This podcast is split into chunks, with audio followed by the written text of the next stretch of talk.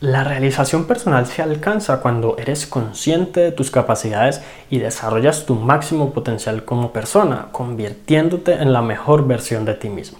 El día de hoy te voy a enseñar lo que necesitas para alcanzar la realización personal.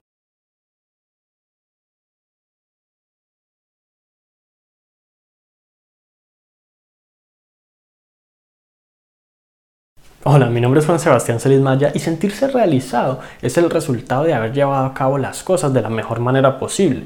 Y hay que tener en cuenta algo muy importante acá, es que no hablamos de ser la mejor persona del mundo o el mejor, eh, no sé, deportista o eh, trabajador, empleado, empresario, en ciertos sentidos, sino ¿Cómo puedes tú mismo convertirte en lo mejor posible según tus capacidades, tus habilidades y tus talentos?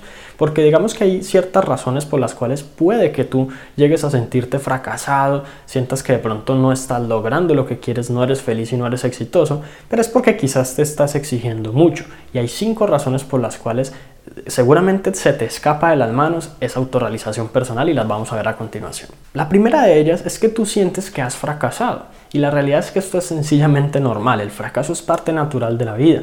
Los niños, por ejemplo, cuando empiezan a aprender a caminar, se caen, se tropiezan, a veces no son capaces, se cansan y quizás lloran, pero es algo natural y es como parte del proceso necesario para en algún momento dominar pues esa, esa nueva habilidad que nunca habían llevado a cabo antes. Cuando las personas, los adultos sobre todo, fracasamos, sentimos que es nuestra culpa o de pronto nos sentimos deprimidos y tristes y esta no es la idea porque sencillamente hay que considerar que el fracaso es sencillamente normal. Por otra parte, muchas personas se comparan con otros, esperan obtener los mismos resultados que otros. Quizás están pendientes de su vecino, de si se compró un auto nuevo, de si está ganando X dinero, o de si tiene una pareja, o cualquier cantidad de cosas. Y la verdad es que todos tenemos diferentes capacidades, habilidades y talentos. Y además el tiempo de cada uno de nosotros es distinto.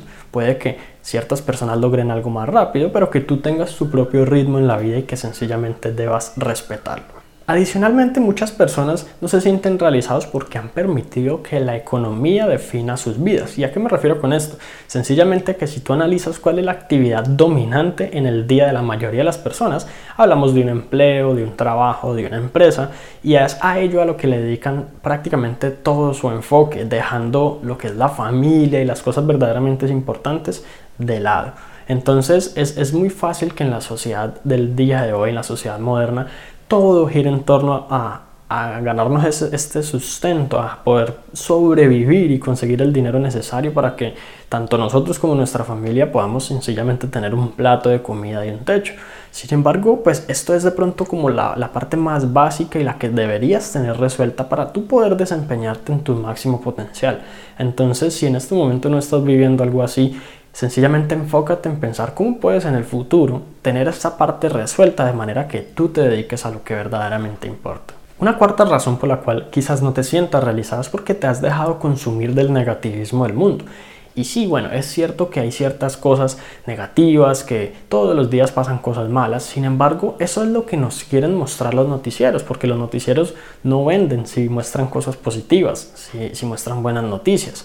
Entonces, eh, realmente la parte positiva del mundo, la gente buena haciendo cosas buenas, las acciones positivas, las empresas incluso, incluso creando valor y ayudando a las personas, son muchas, pero nunca salen en los noticieros, en los periódicos, nunca forman parte de noticias virales en las redes sociales. Entonces, pues es importante que tú seas consciente de ello, aún si no llega como quien dice a tus estímulos como tal. Y finalmente, una quinta razón es que te, quizás te has enfocado mucho en ti mismo, sí, en tus metas, en ganar más dinero, en conseguir una pareja o en ser feliz. ¿Y qué hay de las demás personas? ¿Cuánto has contribuido con otras personas? ¿Qué tanto has ayudado al que has podido ayudar? Quizás al que te ha pedido algo de ayuda y cuánto has enfocado tus esfuerzos y recursos en contribuir positivamente brindando valor a otros. En muchas ocasiones sentirse realizado implica también contribuir con el mundo y dejarlo un poquito mejor que como lo encontraste. Ahora, en todo este tema de la autorrealización personal hay algo muy importante, un concepto fundamental que quiero que entiendas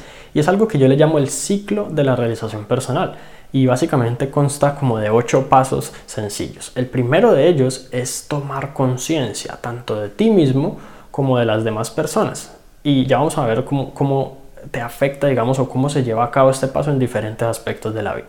El segundo de ellos es la exploración, cuando tú analizas diferentes posibilidades, nuevas actividades que tú podrías llevar a cabo y ciertas cosas a las que podrías dedicarte que quizás en el pasado nunca has intentado. El tercer paso en este ciclo es el fracaso inicial, lo que te decía, es común, es sencillamente uno de los pasos que hay que llevar a cabo para poder sentirse realizado. Y este fracaso pues pasa en todo, sencillamente si tú estás aprendiendo a tocar guitarra, lo más seguro es que las primeras veces que lo intentes vas a ser malísimo en ello si nunca lo has hecho antes. Lo mismo que los bebés cuando aprenden a caminar o cuando las personas intentan aprender a montar patineta o cualquier otra cosa, sencillamente es imposible que tú lo logres pues digamos en el primer intento. El cuarto paso es de pronto ya esforzarte y lograr las primeras, como, como las primeras veces bien hechas sin, sin fracasar y sin caerte y sin fallar. Para luego llegar al quinto paso, que es disfrutar esa actividad. Cuando ya no es un esfuerzo, por ejemplo, a las personas cuando aprendemos a conducir, sencillamente al inicio hay que estar pendiente de todo y es muy agotador, es estresante pero luego podemos disfrutar, digamos, andar en nuestros automóviles a cierta velocidad o, viajar o todo ese tipo de cosas. Entonces llega un punto como en el que ya no es como, como algo estresante para el cerebro, sino que es prácticamente automático.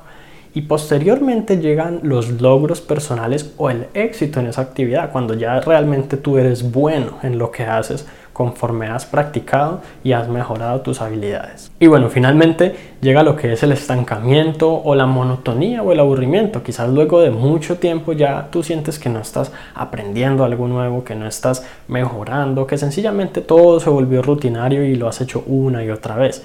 En este caso, como seres humanos siempre buscamos volver al paso número dos, que es nuevamente la exploración, ver qué otras cosas hay para hacer, qué cosas nuevas, a qué cosas nuevas puedo dedicarme, cuáles son esas actividades que seguramente no he probado, que aunque estén un poco fuera de mi zona de confort, me causan un poco de curiosidad y entonces ahí se repite el ciclo.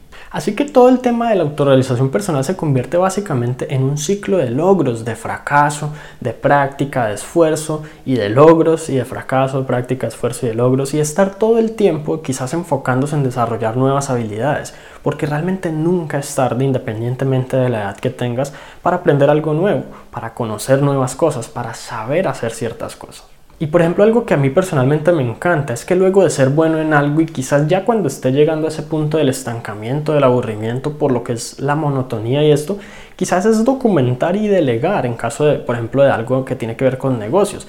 Si es una actividad personal o un hobby, pues obviamente puedes dejarla de lado, pero si es algo que tu empresa necesita hacer y que ya tú pues no te sientes bien haciéndolo, entonces que tú contrates a alguien para que lo haga por ti mientras tú te enfocas en aprender nuevas cosas, crecer como persona y desarrollar nuevas habilidades.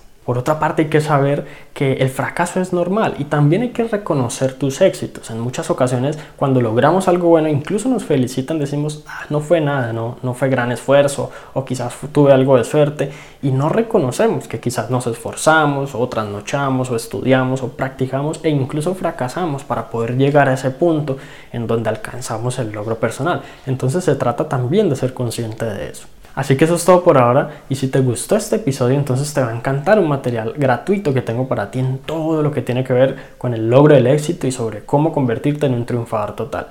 Para obtener acceso simplemente entra a la página www.juan.sc éxito. Y bueno, eso es todo por ahora. Si te gustó entonces este episodio, recuerda suscribirte al podcast para que recibas una notificación en cuanto publique nuevos episodios. Y también si conoces a quien pueda servir esta información, por favor compártesela para que ellos también puedan mejorar sus vidas paso a paso. Te agradezco mucho por haber llegado hasta aquí, entonces nos vemos en la próxima.